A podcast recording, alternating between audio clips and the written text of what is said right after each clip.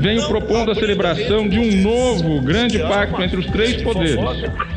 Será que não está na hora? O presidente brincando de presidir o Brasil. Não nasci para ser presidente. Os Três Poderes, um podcast de Veja.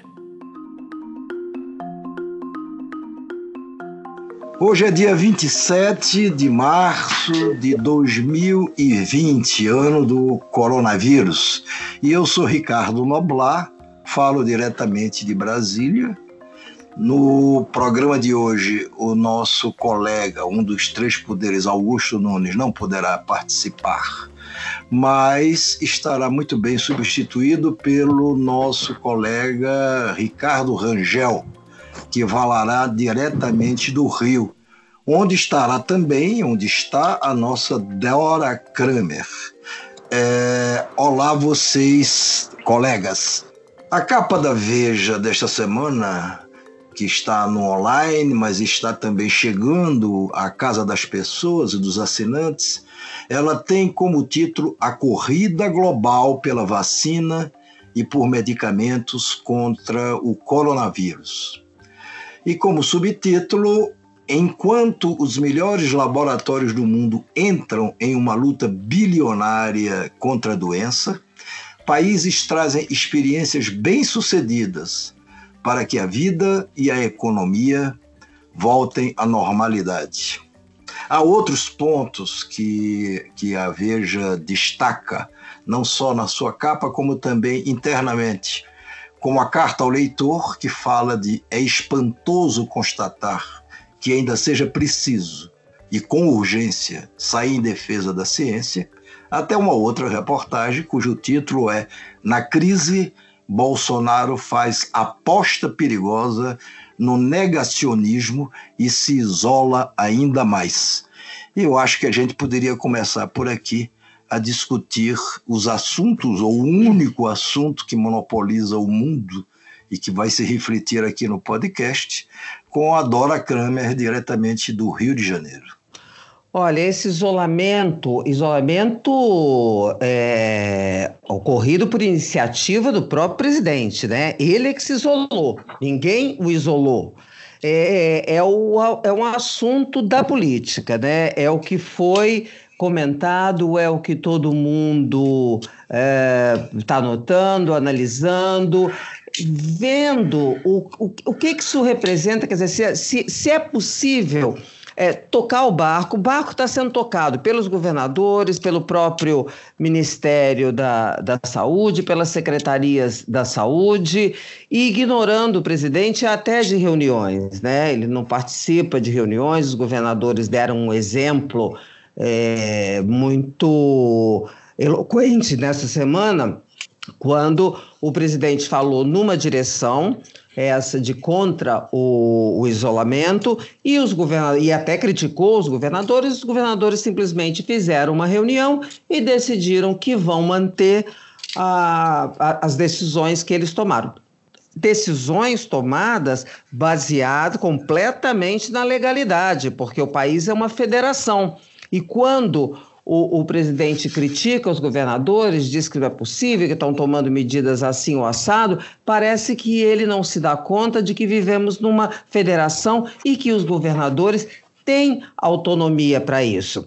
Então, ne, uh, há, há um momento em que o isolamento do presidente talvez não afete o andamento dos bons trabalhos ou dos trabalhos no combate à doença propriamente dita, mas é uma situação que não pode perdurar. Não existe essa coisa de um presidente que não vale, né? Que é o que a gente tem hoje, o presidente está valendo.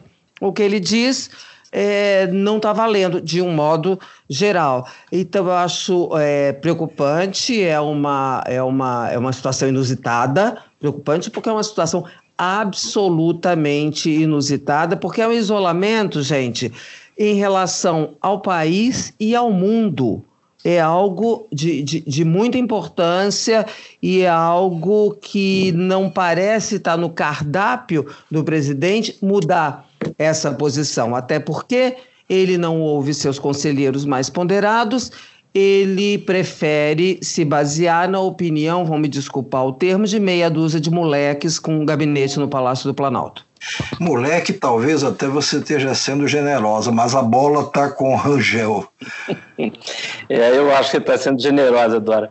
É, o, que eu acho que é uma coisa particularmente curiosa nesse, nesse isolamento é que, se houvesse um isolamento normal, haveria um vácuo de poder. Né? Se, se, se o Bolsonaro ficasse de lado, todo mundo deixasse ele falando sozinho, e alguém, por exemplo, o general Braga Neto, né, que em tese é o chefe do gabinete da crise, tomasse as decisões e fosse em frente, seria uma situação inusitada, mas operacional.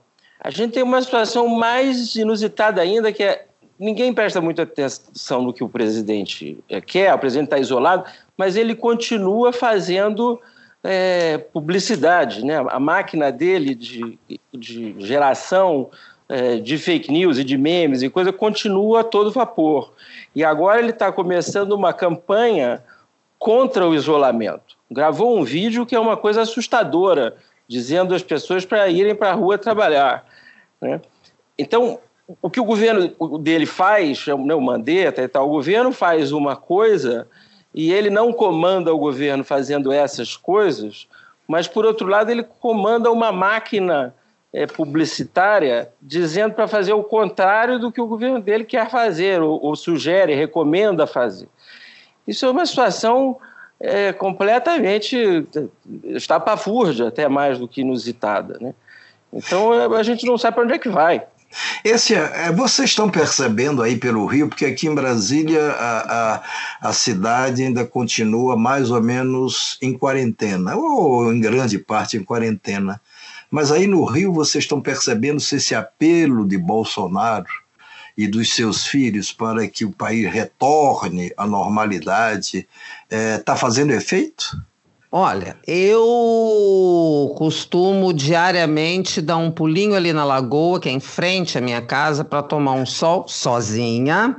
Quebrando a quarentena, uma... né? Não, senhor. Ah, Exercícios tá físicos solitários. E não pode fazer em casa. Todo, tomando todos os cuidados Tá hum, certo? Ao, ao, ao, tocar no elevador, ao chegar em casa, botar o calçado, o tênis ou a sandália em algum. Eu estou usando água sanitária, tá? Porque eu vi na televisão que o cloro sai matando tudo. Pegando a roupa e lavando imediatamente, lavando as mãos, muito bem. É, é só é, é esse movimento externo que eu estou fazendo. Pois bem, eu percebi hoje claramente uma mudança em relação aos outros dias da semana há muito mais gente, no caso carros, né? Porque na Lagoa a gente, quer dizer, não, não tem aquele movimento de pessoas. Tem mais gente caminhando tal, mas o que me chamou atenção foi um movimento de carros muito, muito superior aos outros dias. Eu não posso, não posso atribuir isso a não ser ao, ao pronunciamento do presidente que incentiva as pessoas a afrouxarem essa, as medidas de precaução. Porque, é claro, você tem o trânsito, esse, esse trânsito de de carros, é, é, pode ser é gente indo no supermercado, é gente indo na farmácia, é gente que está é, é, na, nas equipes né, de, de, controle, nas equipes de saúde, se movimentando de um lado para o outro, isso é uma coisa. Agora, o aumento quer dizer, na minha opinião, na minha visão, que é, tem mais gente saindo assim para, sei lá, fazer as coisas fazer as coisas normais, e isso me chamou bastante atenção. Ô, Rangel, é, você que mora aí, morador do Jardim Botânico, você também tem essa impressão? Olha, Noblar, eu, eu não saio de casa para nada há uma semana. Mas, é, conversando com amigos, uma amiga que posso dizer quem é, que é jornalista também, que é a Cora Ronen, é, me disse na quarta-feira, logo depois do pronunciamento do Bolsonaro, que estava conversa, conversando com a, com a empregada dela, que, tava, que não vinha, né, que já estava em quarentena lá na casa dela, que é em São Gonçalo. É, e ela disse: Olha, aqui está todo mundo saindo. Né? Virou. As pessoas todas estão na rua. E uma outra, uma leitora minha me mandou uma mensagem. Ela mora em, ela mora em Laranjeiras, aqui no Rio. E ela me disse que no dia seguinte a mudança em relação ao trânsito, pessoas na rua, era enorme. Então, não dá para a gente achar que um pronunciamento do presidente da República não vai ter um impacto, né? até porque há muita gente que quer acreditar nisso, né? pessoas que estão muito preocupadas que precisam trabalhar, que querem ouvir esse tipo de recado, né? então acreditam e vão para a rua. O mais espantoso disso tudo, Rangel e, e Dora, é que isso está na contramão, não é só da ciência, não é só do, do, do, do, que está acontecendo no mundo, das providências que estão sendo tomadas em alguns lugares com bastante atraso, que explica a disseminação do vírus por lá, mas na contramão da política oficial até agora, ou até ontem, e que, pelo menos até agora, ainda não foi, vamos dizer, formalmente é, desautorizada por Bolsonaro, embora na prática tenha sido, na contramão dessa política de isolamento, de fique em casa, que é uma política que tem fundamentos suficientes para ser mantida por mais algum tempo. Não é nenhum absurdo mantê-la, pelo contrário, você teve até ontem ou anteontem, o, o presidente do México dizendo para os seus governados: não, vão para as ruas, confraternizem, eu quero beijos. E ontem o cidadão caiu a ficha, ou foi obrigado a isso, decretou, decretou quarentena. É, o, o, o, o, escanteado, é, me dizem até que ele está em, em quarentena, ministro ainda da Saúde do Brasil, o senhor Luiz Henrique Mandetta, é, ele disse isso várias vezes na televisão ao longo desse tempo todo. E por que ficar em casa? Porque você tem que reduzir o contato social. Esse é o principal caminho para que você tente deter ou pelo menos atrasar o pico da primeira onda, da primeira onda do coronavírus, porque haverá outras ondas. O, o Pentágono traba, trabalha com alguma coisa como duas ou três ondas. Haverá intervalos entre essas ondas. E elas voltarão a se abater sobre nós. Isso é que eu acho mais o mais espantoso, partindo principalmente de um presidente da República. Não sei se há a opinião de vocês. Eu queria voltar num ponto que o Ricardo levantou e que eu acho importante, que é essa campanha da SECOM, né? O Brasil não pode parar, que incentiva as pessoas a quebrar a quarentena. Eu tenho uma dúvida aqui, não sei se vocês é, conseguem responder se essa, os meios de comunicação estão obrigados a fazer a divulgação desse tipo de campanha, ou se, isolada ou conjuntamente, eles podem se recusar e, ao mesmo tempo, nos espaços editoriais, criticá-la, se for o caso. Quer dizer, o meio de comunicação que não concordar com esse tipo de campanha, ele teria margem, ele teria espaço, ele teria uh, sustentação legal para se recusar a divulgar isso? Olha, Dora, eu, eu acho que, como tantas outras coisas, é, há uma, uma zona cinza aí. Não teria que fazer uma pesquisa boa para ter a resposta absolutamente precisa. Mas eu acho o seguinte: o, o veículo, até porque tem, é uma concessão pública, ele não pode ter é, uma discriminação editorial sobre o que vai ser o que ele vai veicular, né? Então, em tese, ele deveria. Se alguém está. Se o que o cara vai anunciar é legal e vai pagar no preço da tabela, eu acho que, pelo menos por princípio, ainda que isso eu não sei se está escrito expressamente na lei, ele é obrigado a aceitar. Nesse caso em particular aí, eu acho que sempre vai haver uma briga, porque o, o veículo também pode dizer que isso é uma coisa ilegal, que o presidente está cometendo um crime de responsabilidade, por exemplo. Né? Que, que eu acho que é, uma, que, é, que é plausível essa tese, inclusive. Enfim, não soube responder precisamente né, qual é a resposta concreta, mas em. Não. Em, em... Mas hoje em, hoje em dia, quer dizer, no momento que a gente atravessa, está difícil ter respostas, vamos dizer, cabais para tudo. Né? Agora, eu acho que os veículos não vão, não vão recusar esse tipo de campanha, independente de suas posições em relação ao governo, para não darem mais munição para que o Bolsonaro dê mais uma banana para os jornalistas, como ele tem dado tantas, não, não custaria dar mais uma, como para que não o governo não alegue que, olha, está vendo aí a imprensa irresponsável, desacreditada, desqualificada, que está tentando sabotar o governo, etc. e tal. Eu acho que por aí acabará sendo aceita e, e irá ao ar essa campanha. Agora, é, o que eu queria que também vocês refletissem um pouco era sobre, vem cá, o que leva Bolsonaro a estar agindo do jeito que está agindo? O que é que ele pretende com isso? Ó, seguinte, não, não, não sei também, porque a resposta precisa a respeito das intenções e da cabeça do presidente, meu amigo, isso Tá muito, é muito difícil, né? Mas o que eu vejo hoje, e ele, ele apenas, quer dizer, na crise isso ficou mais evidente, mas é um comportamento que é o comportamento dele desde o início do governo.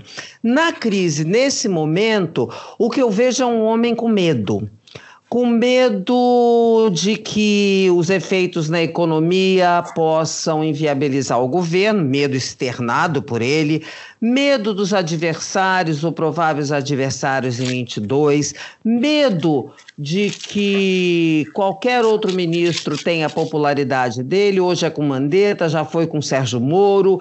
Então é um homem acuado com medo e que vai é, para o ataque, sabe aquela expressão perdido por um, perdido por mil, sem medir as consequências. Porque se ele medisse minimamente as consequências, ele não faria o que ele faz. Eu estava conversando outro dia com Raul Jungmann, que foi ministro da Defesa, e eu tava, tava, me lembrei o seguinte: falei, gente, aquele livro da historiadora americana é, Tuckman, ai, gente, Bárbara, Bárbara, é, que relata vários episódios na história em que governantes, autoridades, enfim, é, tomaram decisões que foram contra eles próprios.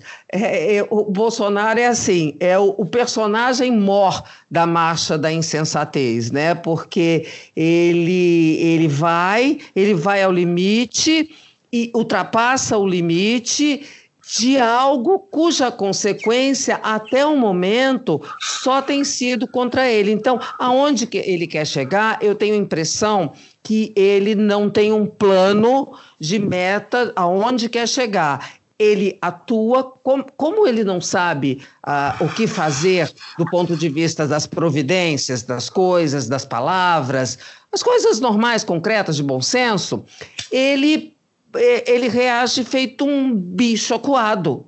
Entendeu? Mas, Dora, Vai pro ataque. Ah, fala. Mas você não está sugerindo que Bolsonaro leia este livro?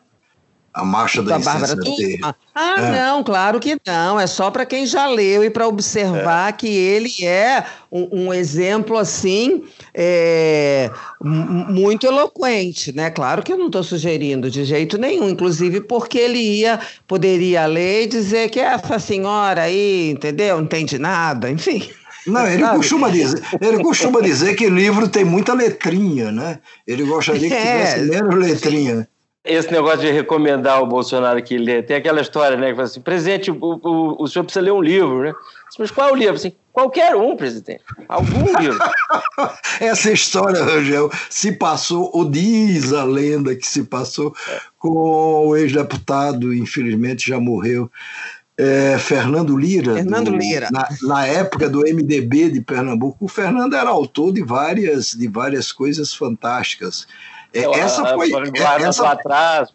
A vanguarda do atraso, quando ele foi anunciar aí no Teatro Casa Grande, no Rio, em 85 se eu não me engano. Sarney era o presidente, o Tancredo já tinha morrido. Ele foi anunciar o fim da censura, o fim oficial da censura, o teatro cheio de artistas, intelectuais, etc. e tal.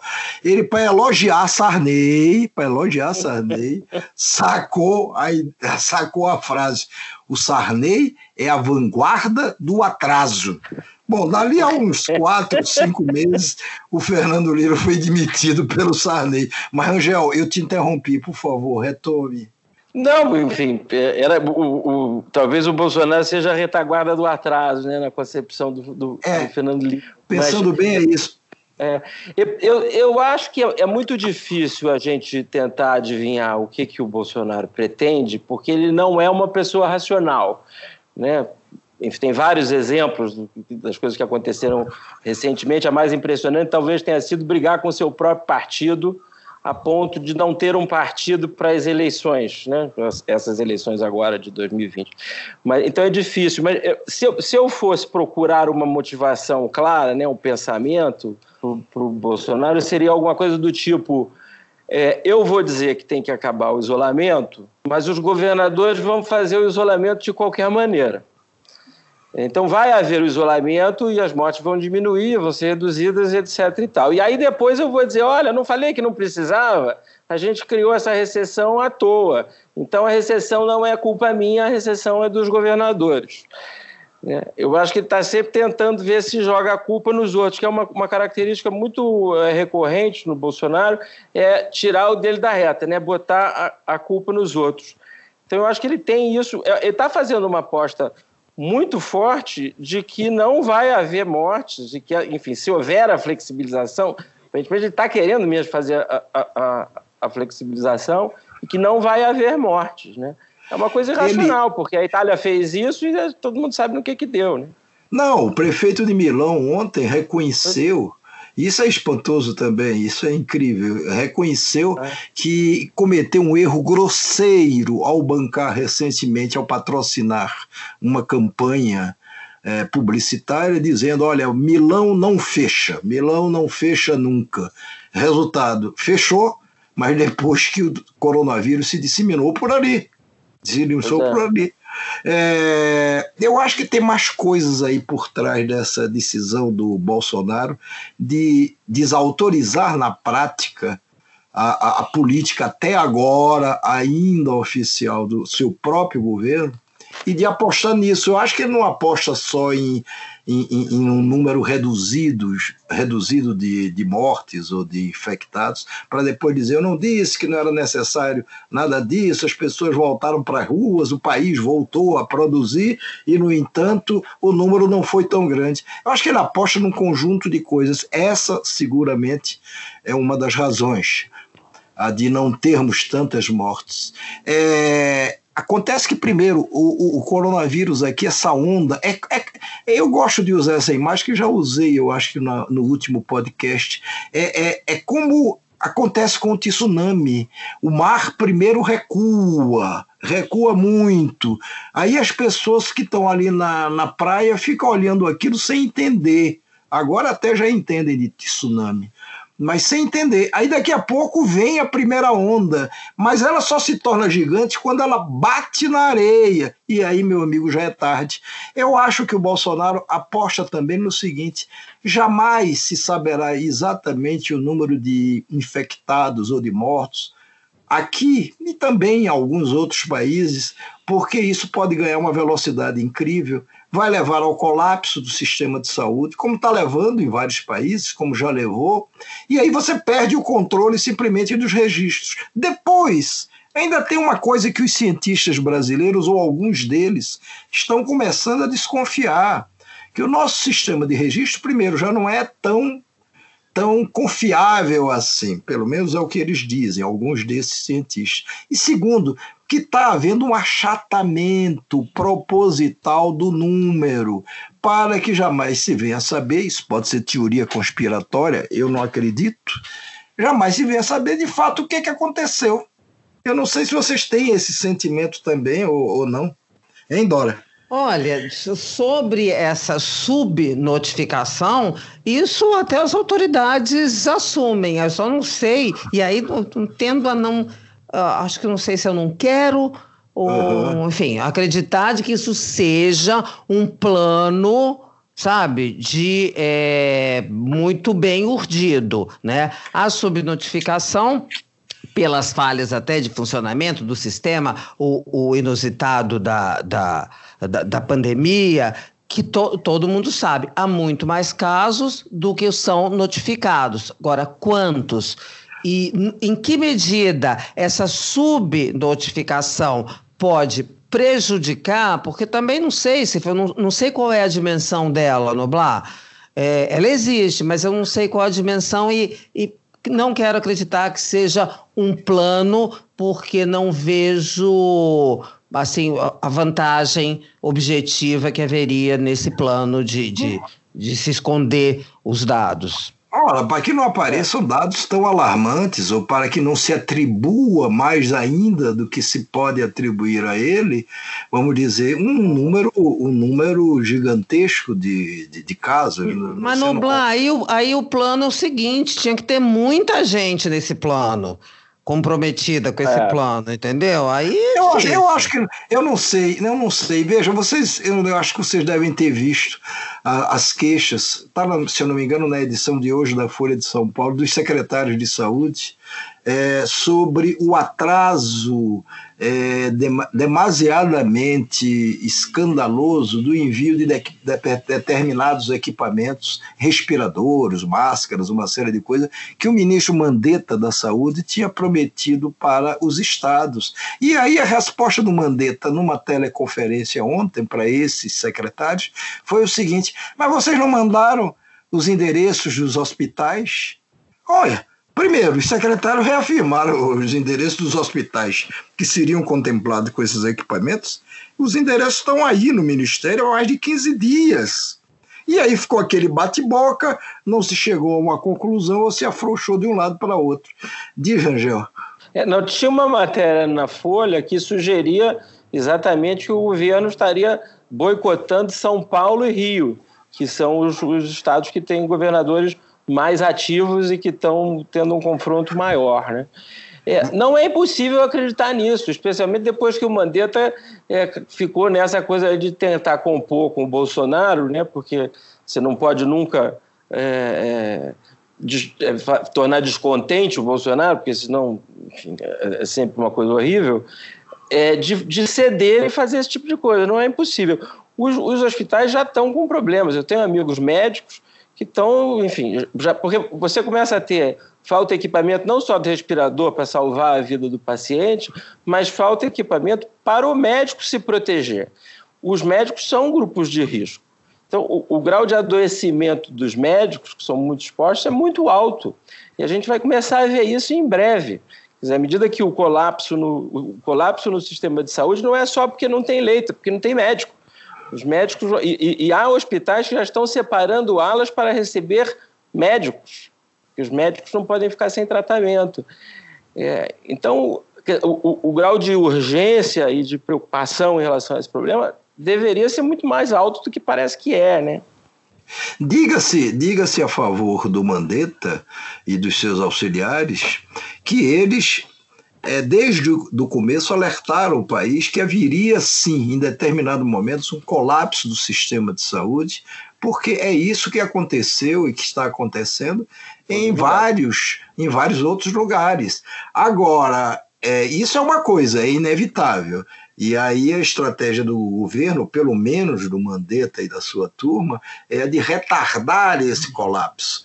Agora, não mandar equipamentos, tendo os equipamentos, não, não mandar porque não teria supostamente os endereços dos isso é uma hospitais. loucura, né? Aí, aí é uma loucura completa. É. É uma loucura. É, Até porque ué, você telefona e pede, não tem, tu quer usar é, o endereço, não fica esperando chegar. É. Eu me lembro do, do, de um fotógrafo da Veja, na época do, do, do daquele incêndio no Joelma, eu acho que é Joelma o, o nome do, do prédio, pegou fogo, muita gente pulou lá de cima, morreu, que chegou para o Guzo, que era o diretor da revista à época, e surpreendido pela notícia, o fotógrafo, o chefe da fotografia, chegou e disse, Guzo, mas eu não tenho um único fotógrafo para mandar para lá. Aí o Guzo disse, você é o quê? Esse, esse fotógrafo não teve, não teve vida, não, não teve vida longa na revista.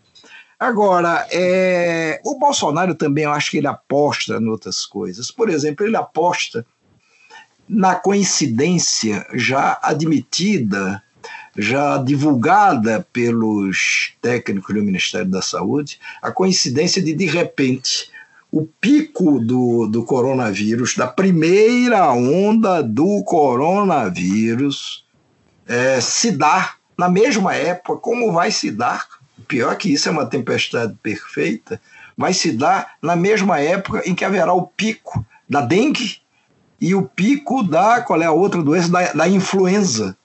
Entendeu? Então sempre ficará essa coisa meio nublada, pelo menos permitirá discussões e pontos de vista contrários. Não, não, não, foi o coronavírus que matou ou que internou tanta gente. Não, não foi, foi a dengue. Não, não foi, foi a influenza.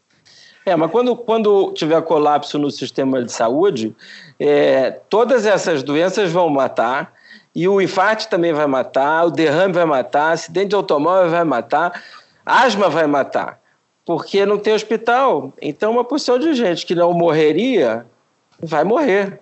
Né? É. Você, você acha isso também, Dora? Olha, eu acho, concordo, acho que essa é, é isso que está colocado, né? O problema, como tem repetido todas as autoridades, todos os médicos, é não fazer com que o sistema de saúde perca completamente as condições de atender, seja infectados pelo coronavírus, seja pessoas é, com outras doenças. O presidente Sarney disse hoje, porque é, é, é, um absurdo você querer separar as coisas. Quer dizer, não, temos que salvar vidas e salvar a saúde de pessoas, principalmente não só idosas, mas aquelas que são mais vulneráveis. Separar isso da, da recuperação da economia. Como, então, o Bolsonaro está apostando na recuperação da economia e pouco se ligando com a vida das pessoas. Eu também acho que ele está pouco se ligando com a vida das pessoas. Sinceramente, acho e pode ser um ponto de vista até que do qual eu me arrependa no futuro. Agora, é, ele me parece que está claramente. Ele perdeu ele perdeu o, o, o, passo na história, ele perdeu o bonde da história. É, ele não acreditou no começo que poderia virar uma tragédia como era óbvio que viraria em, todo, em toda parte essa nova pandemia. E quando ele se deu conta disso, ele já tinha perdido o passo. Ele poderia, mesmo assim, ter dito: olha, gente, é o seguinte, eu estou vendo, a saúde não é só a política que é como uma nuvem, que você olha para cima, agora está de um jeito, daqui a pouquinho está de outro jeito, de outra forma. Não, isso às vezes acontece também na saúde. Portanto, vamos juntos, etc e tal, como líder, chefe de Estado, minha responsabilidade é salvar não só vidas, mas a própria economia. É o que os outros países estão fazendo. Ele não fez isso, ele chegou ao ponto de ontem dizer que o brasileiro era uma coisa que tinha que ser estudada, porque era capaz de pular dentro de um esgoto, sair e nada acontecer com ele.